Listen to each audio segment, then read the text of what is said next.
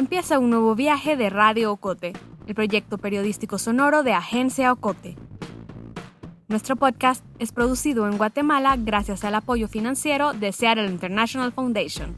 Acompáñanos pues a escuchar otro episodio en el que te contaremos la realidad desde las voces diversas de esta Mesoamérica del siglo XXI.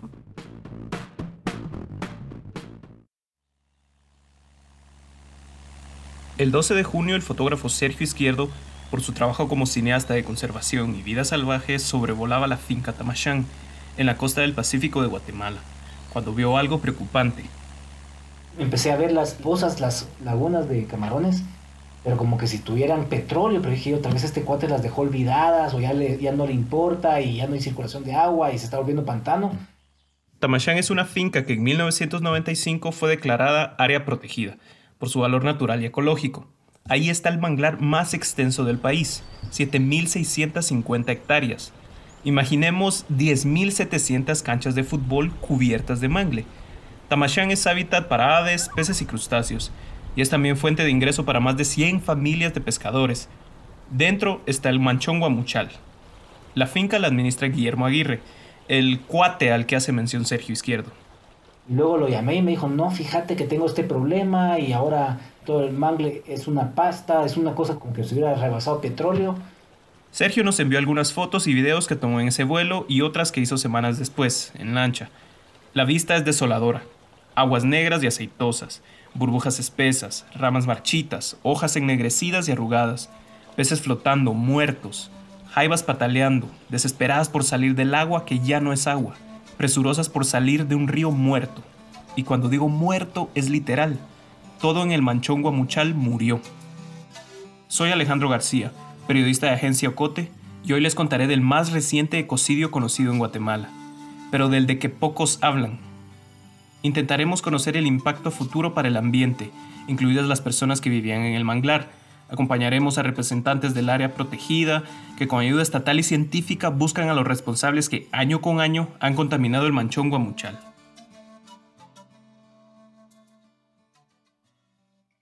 La finca muchos años atrás era un suampo de agua salada, no existía el mangle.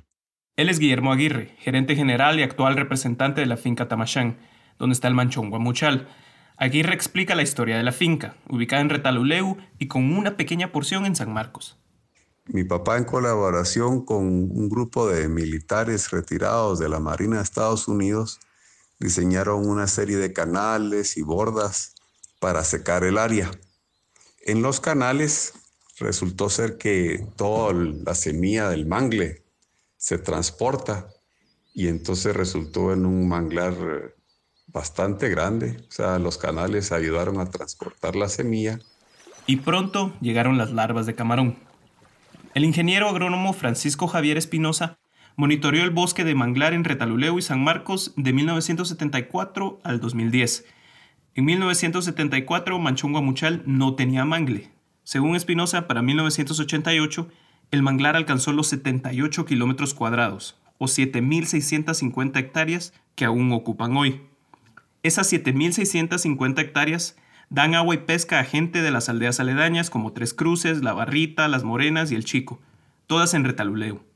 Manchón Guamuchal se extiende hasta San Marcos. Está a poco más de 8 kilómetros de la frontera con México y el río Cosito lo atraviesa hasta llegar al Océano Pacífico. En el mangle, pues puedes encontrar el montón de especies marinas, ¿verdad? De camarones, de peces, algunas especies de aves. Un mangle es un tipo de planta tolerante a la sal y agua salada y crece a lo largo de las costas.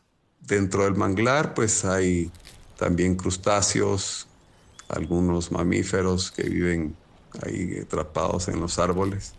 Y han tenido la oportunidad de ir, por ejemplo, a Monterrico, que es lo más accesible para, las, para la gente, y han visto los mangles.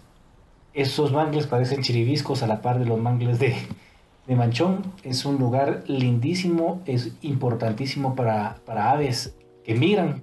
Según la página web de la finca, se estima que en Tamachán se encuentran 42 peces de agua salada, 20 especies de anfibios, 58 de reptiles, 185 de aves y 98 especies de mamíferos. Es por eso que en 1995 la finca, además de ser declarada área protegida, por ser un manglar de importancia internacional, la UNESCO le otorgó el título de sitio Ramsar. Un sitio Ramsar es aquel que concentra mucha biodiversidad y son además determinantes al funcionamiento del ecosistema. Para el 2019 habían 2.341 sitios Ramsar en el mundo. En Guatemala hay 7. La ecorregión Lachua, el Parque Nacional Laguna del Tigre, el Parque Nacional Cum Naranjo, Punta de Manabique, Bocas del Polochic, la Reserva del río Sarzún en la Sierra de Santa Cruz y Zabal y el Manchón Guamuchal. Y aparte del manglar, pues también existe el área de lagunas de, camarones. mi papá fue el primer camaronero de Guatemala. El haber luchado para que el área se conserve, ahora resulta que el área es productiva para todas las comunidades que viven ahí cerca. Según nos explicó Guillermo, la finca permite que otras personas usen las lagunas, que pesquen en ellas. La comunidad pone la mano de obra, y la naturaleza brinda las larvas de camarón y un flujo de agua constante que le lleva el plancton a los camarones. Las ganancias de las ventas se dividen mitad y mitad entre la finca y los pescadores. Normalmente de abril a agosto las mareas ingresan las larvas de camarón. Dentro del manchón se alimentan de plancton y crecen. Para junio ya son lo suficientemente grandes para pescarlos. Todo esto dentro del área protegida. La temporada de pesca en Manchón Guamuchal es de junio a diciembre. Aparte de los camarones, pues también, eh, por ejemplo, hay unas lagunas que no las tenemos en, en trabajo comunitario, ¿verdad? Pero ahí ingresa mucho róbalo, mucha mojarra local y esto pues lo utilizan los del área de Tres Cruces y pescadores que vienen de afuera eh, para negocio personal. Guillermo estima que hasta 110 familias viven de la pesca que obtienen de manchón, es decir, son 110 familias afectadas por el ecocidio. Y tengo 22 años de trabajar ahí en las camaroneras en la finca Pamachán, unidos con el patrón porque hemos ido al partir de las cosechas que sacamos cada año. Pero ahora tenemos un problema bien serio, que ha sido todos los años, pero no tan serio como hoy. Él es José García Vélez, tiene 75 años. Sergio lo entrevistó a principios de julio, luego del vuelo que lo alertó del ecocidio. Y queremos que nos ayuden porque nosotros no tenemos más de dónde sobrevivir. Los esteros no tenemos pesca, toda la la pesca, se, el que no se fue se murió y, así es que necesitamos ayuda porque de eso vivimos, no tenemos otro patrimonio más. Pero entonces me fui yo con estas personas que pues viven de la pesca, vamos. Y entonces yo iba a hacer unas tomas para otro trabajo, unas tomas como cuando tiran la, pues, la vamos, y pescan. Y hicieron el ejercicio como 20 veces y no agarraron ni un solo pez, vamos. Y cuando iba así en la lancha, vamos, peces muertos y una capa de grasa o sea, es, me quedé como, para mí sí fue choqueante verlo en primera persona, ver lo negro, o sea, hay unos lugares que hasta parecía pasta, vamos. Escuchemos otra entrevista que hizo Sergio a Valerio Pastor de la aldea Las Morenas mientras atravesaban en lancha el río contaminado. Solo de tocar se siente el, aceite que, que lleva, ¿verdad? Y eso es lo que está perjudicando. Y así, lagunas que parecen pantanos, aguas con brochazos de aceite, peces muertos flotando en la costa negra del río. Tantos peces muertos que, según Sergio, a la distancia parecen hojas secas. Hay tallos devorados por los químicos, burbujas espesas y con un halo amarillento, mangle joven deteriorado, plantas marchitas y, según Guillermo, un olor fétido, como de aceite y cloaca. Además, los instrumentos de los pescadores revelaron que las aguas tenían 0% de oxígeno. La bióloga e hidróloga Sharon Van Tuylen nos explica esto.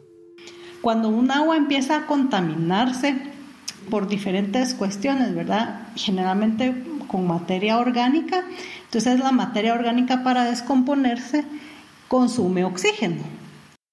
Un poco de contexto. Un cuerpo de agua sano tiene entre 8 a 9 miligramos de oxígeno por litro, disuelto en el agua. Un cuerpo de agua sano tiene 100% de saturación de oxígeno.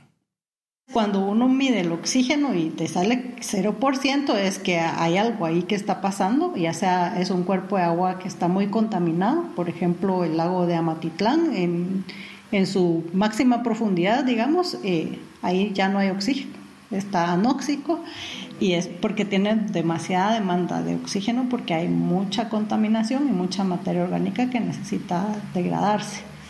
Sharon explica que cada especie necesita diferentes cantidades de oxígeno. A medida que la contaminación consuma y disminuye el porcentaje de oxígeno, las especies en ese cuerpo de agua empiezan a morir. Algunas, las más sensibles, que usualmente son las más grandes, o sea, los peces, mueren pronto, pero antes de morir buscan oxígeno. Pescadores en Tres Cruces dicen haber visto a los peces boquear. Al no encontrar oxígeno en el agua, salen a la superficie para tratar de respirar. Dice la bióloga que el oxígeno en el agua es clave para la recuperación de un cuerpo de agua contaminado. Conforme el mangle elimine la contaminación, aumentará el porcentaje de oxígeno. Mientras aumente el porcentaje de oxígeno, las especies empezarán a volver. Para recuperar la diversidad biológica, pues tiene que estar, digamos, eh, la cadena alimenticia eh, desde el primer nivel de la cadena eh, recuperado para que las especies puedan otra vez como llegar a colonizar y, y llegar de otros lados, ¿verdad? Sin embargo, esto puede tardar años. De las aguas negras contaminadas. Nos ha venido a dañar mucho porque la pesca de nuestros esteros se agotó. Él es Joel Archila, presidente del Comité Comunitario de Desarrollo COCODE de Tres Cruces. Joel también lo entrevistó Sergio. Los peces se murieron, ahorita por de pronto no tenemos eh, que pescar.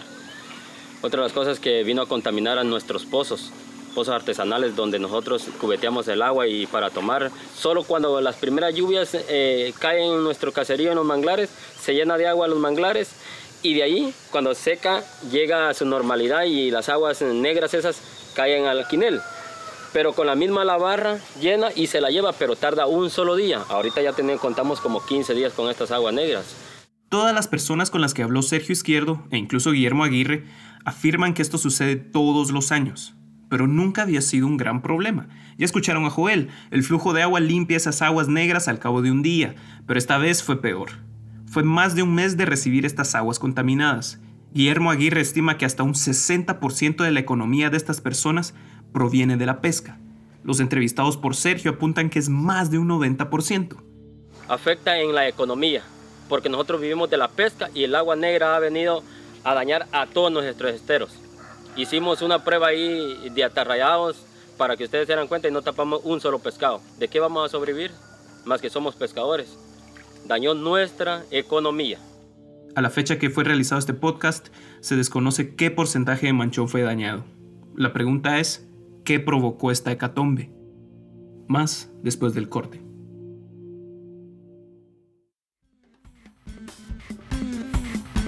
Estás escuchando Radio Ocote, una producción de Agencia Ocote.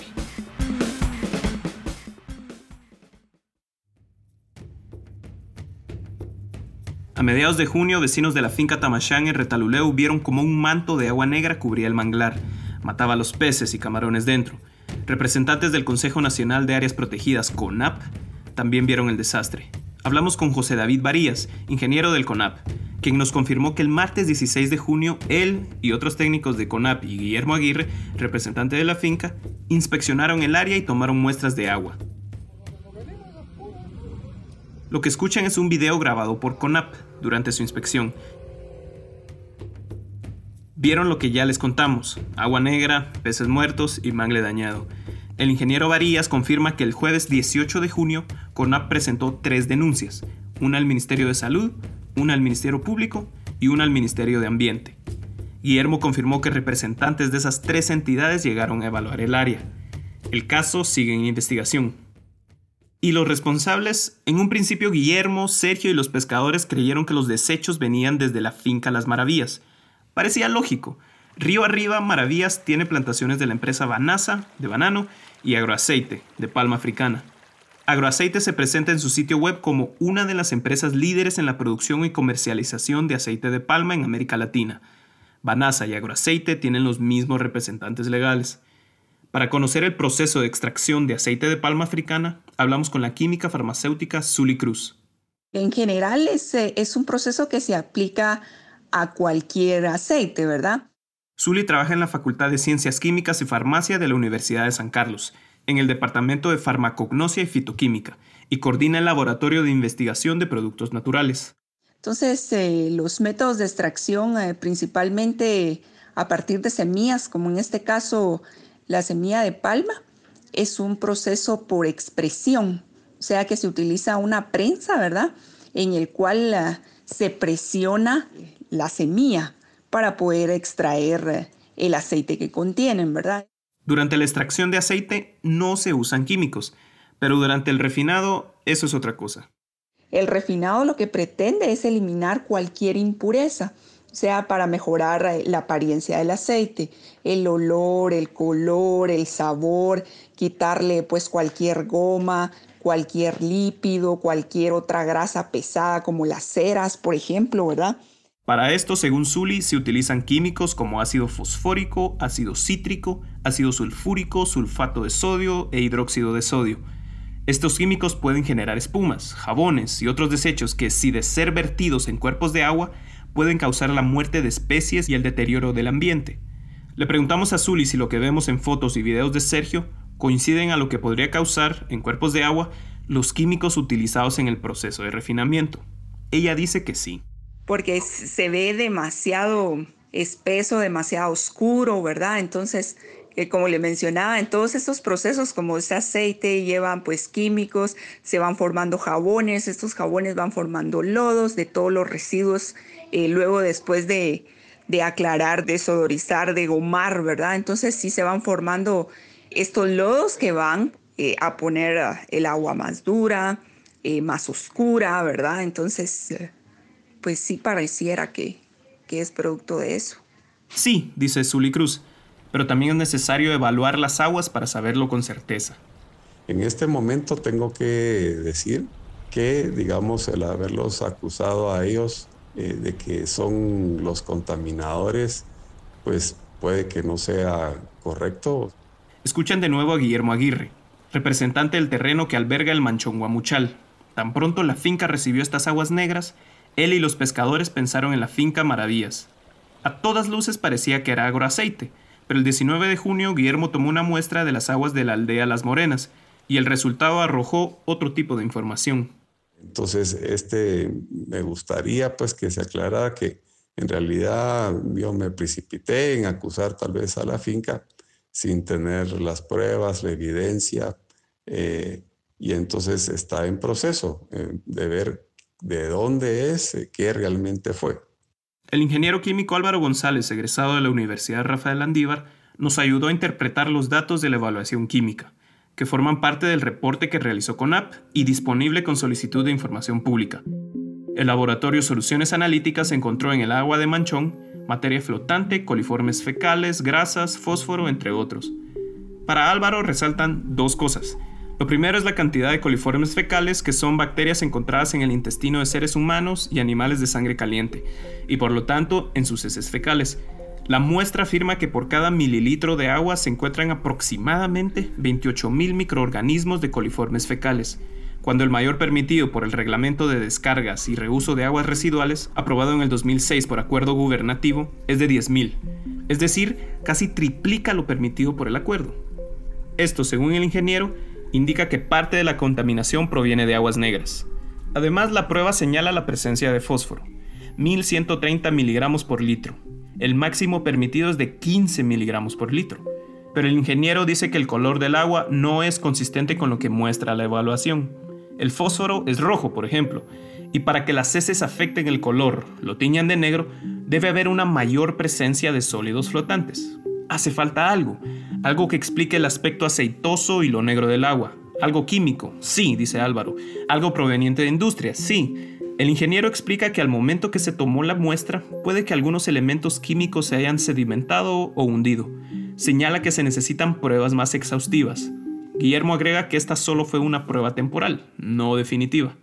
Eh, es posible que se reciba todos los años anteriores por la misma causa, que sea municipal y que sean aguas negras de pueblos que hay aledaños. A la fecha que fue realizado este podcast, Finca Maravillas no se ha pronunciado ante las iniciales acusaciones de los pescadores. En Agencia Ocote buscamos hablar con los directivos de Agroamérica, la corporación dueña de Agroaceite y Banasa, para saber su reacción ante las acusaciones, conocer qué químicos utilizan en sus procesos y cómo desechan los mismos. Su respuesta por correo electrónico fue, somos ajenos a la contaminación.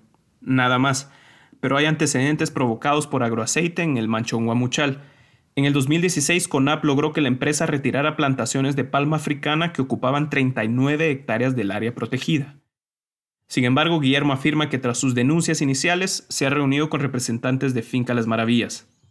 Ingenieros de campo, el ingeniero de, imagen social, eh, diferentes personalidades eh, amigables, eh, dispuestos a, dialogar, han explicado pues, cómo manejan sus operaciones, cómo, cómo pues más o menos qué canales de agua eh, pueden ingresar a la finca de otros lugares. Estoy seguro están igual de preocupados que, que nosotros en apoyar a la solución. Lo que sí es cierto es que sí ingresa por esa frontera que tenemos. Aún no hay respuesta, pero mientras continúan las investigaciones, el río sigue sufriendo. Claro, Guillermo dice que las aguas han aclarado un poco. El olor también ha disminuido, pero la muerte fue total. A la fecha, según el gerente de la finca y los pescadores, no hay un solo pez en el río. ¿Quién fueron hecho esto? Eh, hicieron la comunidad, no fue la empresa. Ahora, ¿qué nos está haciendo la empresa? Como le vuelvo a decir que ya estamos bien aburridos con todo el perjuicio que nos anda haciendo.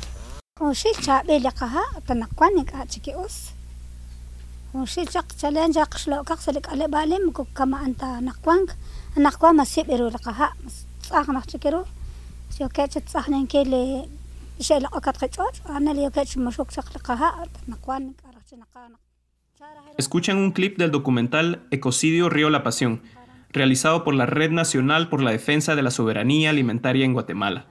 La bióloga Sharon Van Tuylen nos pide recordar este ecocidio en Sayak Shepeten, cuando en el 2015 materia orgánica de la empresa procesadora de palma africana Repsa contaminó más de 105 kilómetros del río La Pasión, matando miles, acaso millones de peces. Sharon nos pide recordar este ecocidio para intentar predecir lo que va a pasar en Manchón Guamuchal. Al recién ocurrir el ecocidio en La Pasión, biólogos apuntaban a que le iba a tomar al río hasta dos años recuperarse. O sea, estamos viendo en, cinco años, pues sí, ya se logró recuperar. No sabemos tampoco en qué magnitud, porque tampoco se dio ese monitoreo y ese seguimiento, digamos, ¿verdad? Esa es la parte donde la ciencia es tan importante.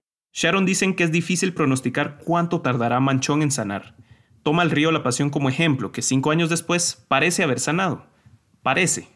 Hay, ciertas evidencias de que sí, que hay, que ya están otra vez las especies eh, de peces por ahí y tal, pero no sabemos si las poblaciones de peces ya se lograron recuperar a, un nivel normal, digamos, ¿verdad?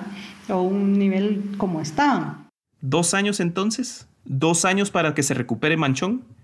Puede ser más. Por otro lado, eh, hay que tener en cuenta que el ecosistema de... Este es un ecosistema un poquito más complejo, digamos, ¿verdad? Que el de la pasión. Cada río es diferente, dice Sharon. La fuerza del caudal ayuda a arrastrar la contaminación. Las lluvias pueden acelerar su recuperación. Guillermo espera justo eso. Pero en años anteriores las lluvias fueron las que arrastraron esas aguas negras a Manchón. Esperando que no lo traiga, pero si lo trajera, pues con la ilusión de que se pueda rastrear y, reconocer el problema y, y solucionarlo, ¿verdad? Este es tan solo el último de los tantos problemas que ha afectado al manchón guamuchal recientemente. Pobladores aseguran que las llamas se propagan con rapidez y que les ha sido imposible apagar el fuego. Según los pobladores, eh, ellos dicen que de, una distancia de dos kilómetros se veía el, incendio, pero ya el día de ayer ya se vino acá en esta finca, entonces prácticamente son dos kilómetros que, que viene viajando el incendio a través de los mangles. En mayo del año pasado se empezaron a registrar una serie de incendios forestales en el Manchón un incendio como este tipo nos toma por sorpresa por las condiciones eh, en las cuales nos encontramos que son un tanto difíciles y como hemos eh, visto son incendios eh, forestales tipo subterráneo, eso nos dificulta un poquito más el poder trabajar con, con certeza porque es, fácilmente se nos pasa el fuego entre las raíces de los árboles. Para finales de mayo, las llamas habían alcanzado 86 hectáreas de bosque mixto y casi 40 de mangle. En su momento, expertos del Instituto Nacional de Bosques, INAB, señalaron que le tomaría entre 10 y 20 años al manchón recuperarse del daño causado por los incendios. Y hace apenas 10 meses, vecinos de Tres Cruces denunciaron que toneladas de desechos formaron un tapón en el río Ocosito, causando inundaciones de un lado y escasez de pez del otro. Tres desastres en un año. Tres eventos evitables que dañaron la biodiversidad del lugar y acabaron con el sustento de miles de personas. El agua pues ha tardado ya casi un mes. Eh, por supuesto, ya desde la semana pasada pues ya el tono negro y la cantidad de aceite pues bajó muchísimo.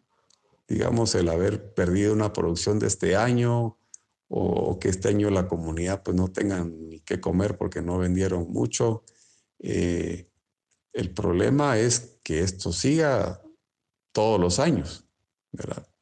Porque entonces eso sí significa un, final para la población de, poder vivir en el área. Eh, aparte el manglar, pues no creo que pueda seguir aguantando este tipo de abuso. El 2 de julio, el MARM presentó una denuncia ante el MP sobre la contaminación en Manchón. Al momento que fue realizado este podcast, el MP y el Ministerio de Salud continuaban sus investigaciones. En las próximas semanas, Guillermo Aguirre espera reunirse con las autoridades del mismo MARN, CONAP, Gobernación y Comcosito, el comité de la cuenca del río Cosito. Abordarán la contaminación del plástico y el actual problema de aguas negras, el delegado departamental del MARN, Ricardo Morales, y el ingeniero José David Varías afirmaron a Agencia Ocote que establecieron una mesa de trabajo para el manejo integrado de la cuenca y el buen manejo de suelos y recurso hídrico del área. Esto con autoridades de Retaluleu, San Marcos y Quetzaltenango, que si bien el manglar no está dentro del departamento, el río Cosito sí lo atraviesa y por lo tanto puede afectar a Manchón. La primera reunión ocurrió a mediados de julio, la segunda a finales y Morales espera que se realice al menos una al mes. Eh, últimamente pedí asistencia técnica, digamos, más, más avanzada, ¿verdad? Eh, hidrólogos, eh, ingenieros químicos o alguien que sepa más de cómo seguir el agua, de cómo poder detectar en laboratorios qué compuestos tiene el agua, ¿verdad? Y pues el, el poder llegar al detalle, ¿verdad? De, de qué químicos son esos poco biodegradables, ¿verdad? De dónde proviene esa, esos esas fecales, si son de humanos o si son de, animales.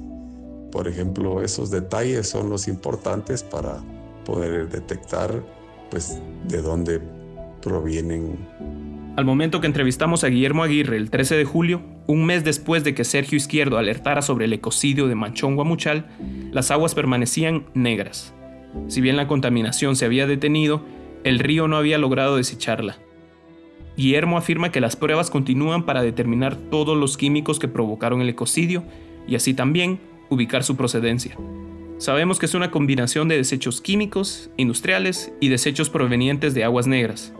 La población que subsiste de la reserva sigue a la espera, frente a un manglar muerto.